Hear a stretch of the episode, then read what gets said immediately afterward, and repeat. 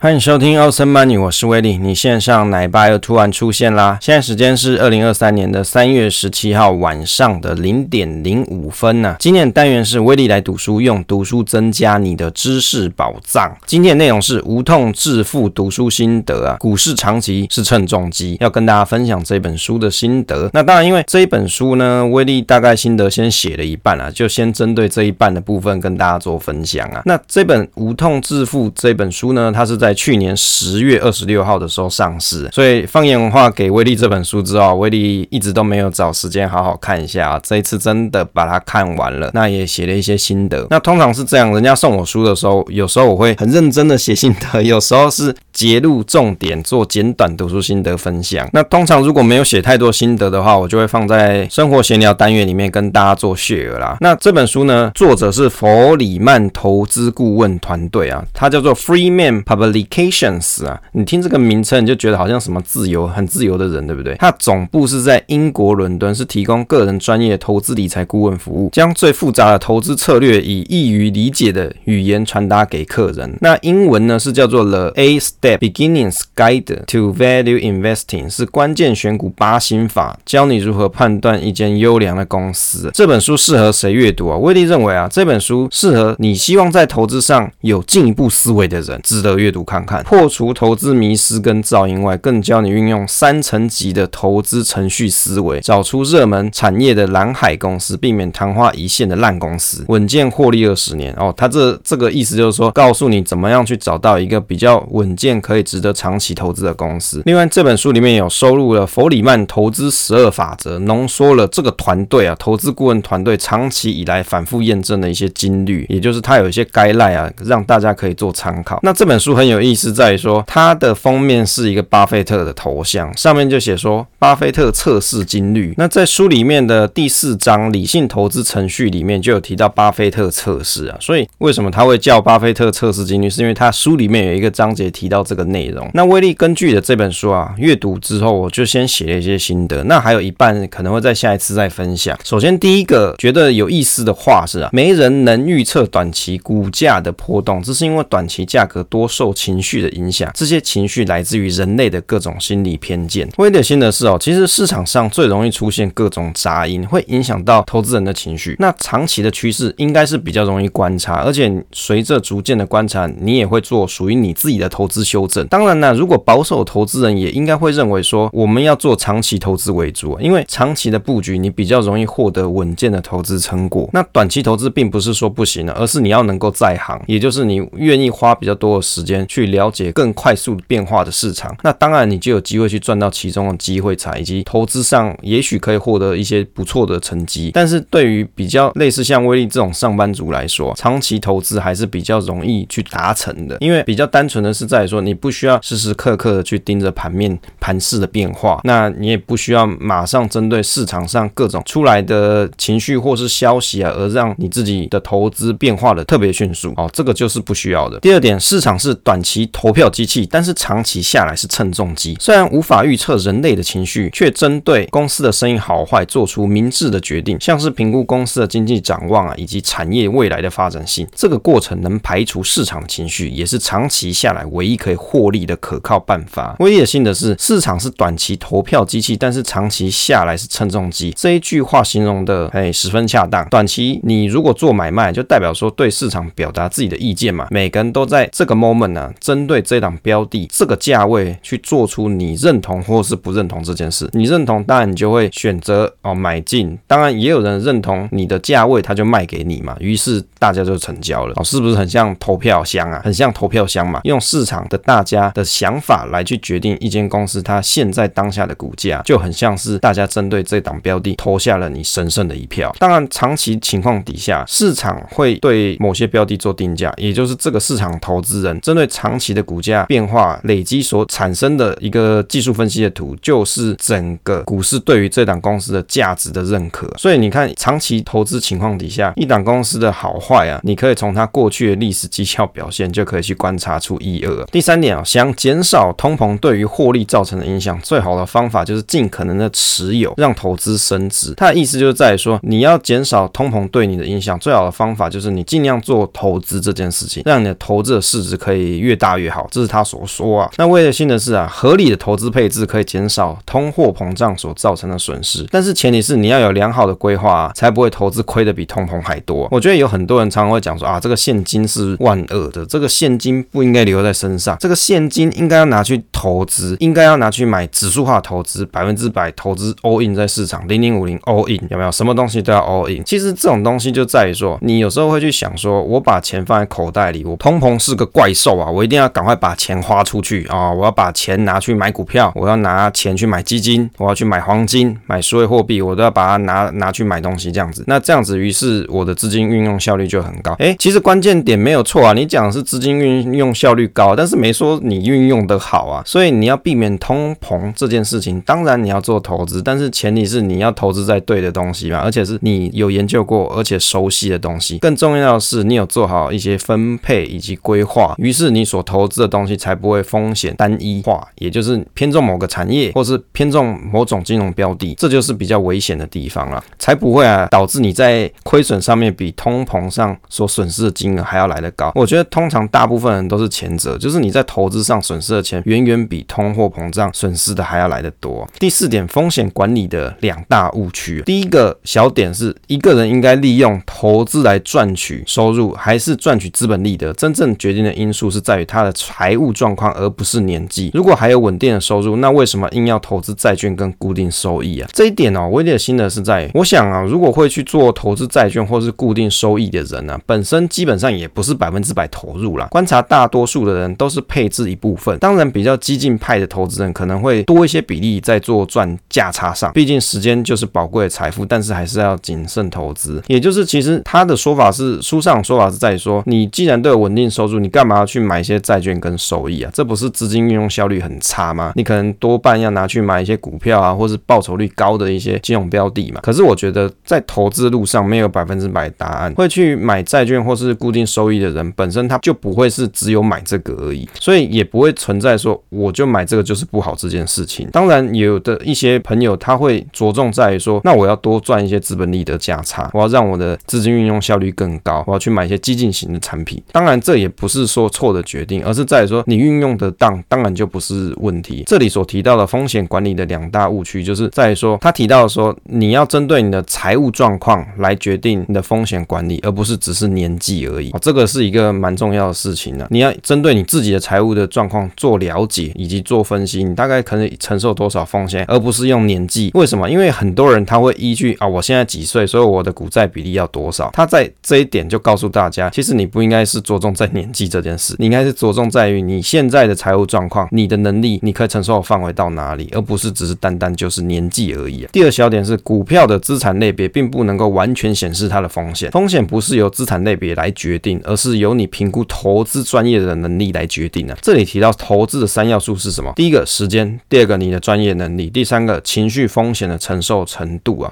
人们多半不会花时间去问自己，还没赚到钱的时候，是不是愿意接受亏损一半？那威廉心的是，我觉得这一段写的其实也是蛮不错的。风险是在于投资人对于标的的掌握能力有多少，了解的越透彻，自然风险就可以降低一点。当然不是百分之百降低啊，哪这哪有这么美好的事情？投资完全零风险，但是资产类别还是一个很好判断风险程度的依据。就好比你去买高收益债跟投资级债券，在本质上就有风险的差异嘛。期货的短线跟现货的短线，就是你买现股的短线也有风险上的差异啊。所以风险不是由资产类别来决定。这句话其实威力并没有百分之百赞同，因为我觉得资产类别当然还是可以作为一个鉴定的标准。你你投资在什么样资产类别上面，它的风险就有某种程度的高跟低的区别啊。我不会说，因为我现在是买垃圾级债券哦，就我就买一些新兴市场垃圾级债券，跟我去买美国政府公债，这两个比较起来，你觉得谁会先先还不出钱来？这这个其实就有本质上差异嘛，并不会说因为你用资产类别就无法看出它的好跟坏嘛，事实上是可以去判断的。第五点，长期期投资的七大优势啊，这里有七大优势，大家可以听听看啊。第一个小点是有效的节税啊，推高获利。第二小点，不用承受卖出时间的压力。当然，因为你长期投资，你不是在短期做资本利的价差，当然你不用承受短期卖出的时间压力啊，这蛮合理的。第三小点啊，拥有稳定的被动收入，通过股利来实现。其实第三点，在台湾市场就有很多人讲说，你可以用卖股票的方式，你也可以有稳定的获利收入嘛，并不是一定要靠股利啊。当然，这就是见仁见智啊。第四个小点是不用计较进场的价格，叫你不要计较进场价格啦，因为有很多人在做投资的时候，很容易会陷入进场价格的迷失。我一定要等到某某点位，我才要做进场。其实我觉得第四小点就是看每个人你自己的规划。例如说，有人是看殖利率，有人是去看本益比，有人是看过去高低价的比例变化。哦，他可能会去判断说，诶，现在这个价位相较基期高还是低，他就会有自己的一个想法。所以进场价格真的也是随人去定啊。他这里是跟大家讲，你不用这么计较某一个点位的进场价格。第五小点啊，长期投资的压力比较小。当然，因为你没有短期要实现获利的这种精神压力，那当然压力就会比较小嘛。第六小点，不需要追逐独角兽，也就是你要去找出这种独角兽公司，其实它是一件比较困难的事情，你不用执着在这件事情上。第七点是可以适当的多元配置，也就是你不一定要只投资在某一种金融工具上，你可以多方的配置啊。其实配置就是用来帮助降低投资组合风险跟波动性。短期投资人的问题是在于他们的多元配置是多元恶化，多元恶化的问题哦，这个名词其实它是彼得林区所发明的一词啊。多元恶化是指说新手常在投资的时候，在投资单一产业，只会提高风险，不会提高获利。这个我觉得威力有很深刻的这个案例啊，就是常常有些时候啊，问一些朋友，哎，你投资了什么东西？呃，我投资了，比如零零六六零八，我买零零五零，我买了台积电，我买了相关的，哎，这些东西你又听起来，哎，怎么好像跟台股市市场大盘都很接近呢？啊？你你拜托，是不是可以去做一些配置？怎么通通都是 all in 在大盘相关性很高的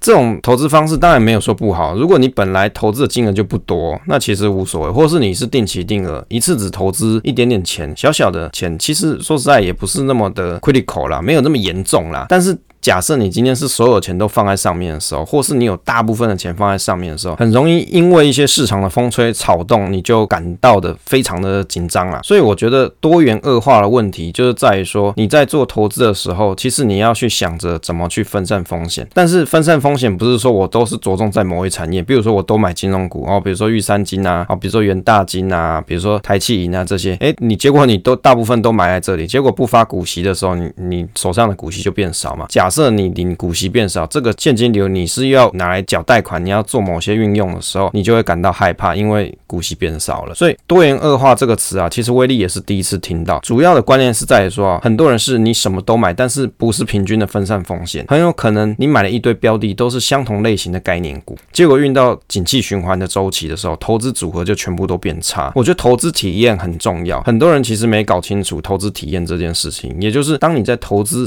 路上，你遇到一个非常坏的状况的时候，你账面有比较大的亏损的时候，你就会觉得后面你都没信心，你都不想投资。所以你要让自己的投资体验变好的前提是你要看得到获利的成果，而且在一个时间内，你的投资组合的变化的波动先不要太大。那有的人会觉得说，不管我就是要它一直涨啊，我就要买一些波动性很高的啊。那当然这是每个人选择，只是它不容易让你可以长期持有。多元配置呢，其实还是要去观察不同标的之间的相关性，这样你才有机会去分散风险的效果。例如说你配置美金跟配置台股，这就是一个不错搭配嘛。比如说台股的资金外流的时候，外流到哪里？美金嘛。所以你手上持有的美金价值，也许就相对于台币来说，就是提高不少。那状况相反的是，当美金走弱的时候，也许你在台股的部位，它就有一个不错的表现。于是你的配置里面就好像一个跷跷板，它平衡了起来，那这个波动也得以到降低啊。所以当各种情况出现的时候啊，比如说台股的市场很好的时候，当然也许你的美金这个部部分啊，你可以再做加码嘛。那如果说当美金比较好的时候，也许你在台股的部位，你可以做一些加码动作，这就是一个不错搭配啊。另外，这个其中太计较进场价格这一点呢，如果是长期存股，你以领股息为主啊为目的，而且你一次买的部位并不多的时候，其实进场点位就不一定要挑最完美的时刻。就好像零零八七八买这十五块跟十五点七块，十六点五元，大概这个正负误差也就是在正负一元以内，买一张顶多差一千块，并不会影响到太多。那如果你要买一百张，一次买五十张，那就会比较有影响喽。第八点，新手常以为业界的第一就是第一大竞争优势，但是未必是如此。分析一间公司的时候，要考量潜在的下行风险，这个公司可不可以撑过风暴？不要投资过于曝险在同一经济要素的公司啊。威力的是在于啊，公司是不是可以撑过风暴？这个其实要研究员的等级或是投行才比较有把握。就连知名的这个最近的新闻嘛，矽谷银行都会面临到挤兑风暴而倒闭啊。因此，最好的避险方式就是不要投资单一公司过重的部位。当然，如果你很有把握，你可以看对重压，不然还是保守为上。那我们在很多投资的书上都会告诉大家，你要买股票啊，不如你就去买龙头的公司。他这本书就刚好告诉你相反的观点，也就是大家通常以为说你你买龙头公司就是有很大的优势，这个公司绝对赞好棒，你买就是安全的。他就跟你讲啊，公司它还是有其他的情况存在，那你不要不要过多的资金部位都只压在同一间公司上，良好的多元配置才能够有效的分散风险啊，这个其实是蛮重要的事情哦。所以你不要说啊，我现在投资都是偏重在金融股或者是电子股，那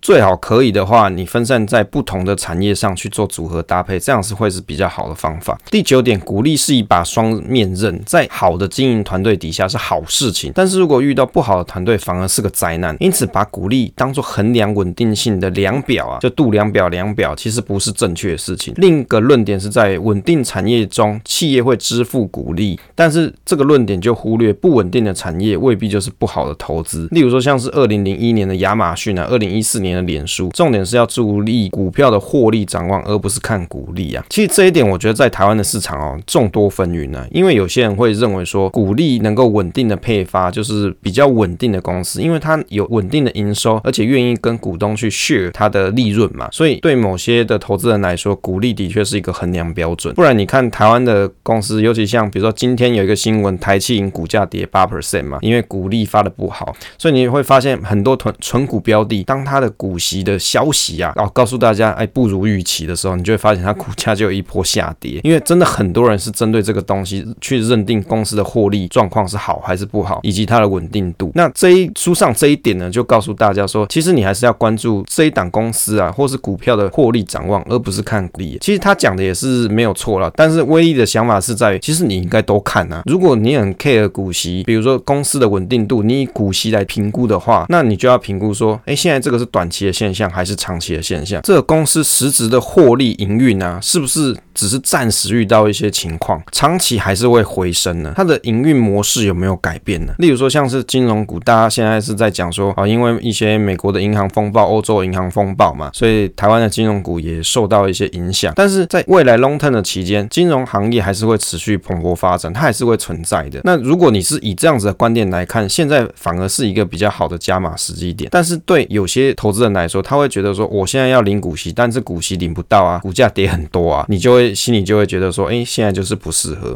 所以其实这两种观点都没有错，就单就你是从哪一个想法出发的。而书上告诉大家的是，你不要只是看股息，他并没有说股息并不是是不重要，而是在于说，你除了看股息外，你也要注意到这档公司它未来的获利展望，它营运模式怎么样，它有没有发生质变，有没有改变，它的股息是不是只是临时性的不好而已。那这个都是书上给大家一些提醒啊，也是威力的心得啊。好，因为时间关系啊，这次就跟大家分享到这里。如果你喜欢威力的节目的话，不要忘记分享给朋友收听，也可以在威力财经角 FB 或者是威力财经角投资生活室啊，跟威力做互动分享，总是单纯的快乐。期待下一次再见。